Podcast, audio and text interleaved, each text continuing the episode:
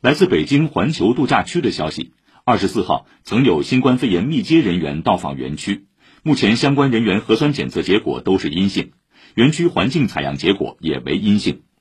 明天起海淀区中小学生将启动全体核酸检测要求小学在元旦前完成中学在寒假前完成。同时启动三到十一岁儿童疫苗接种工作。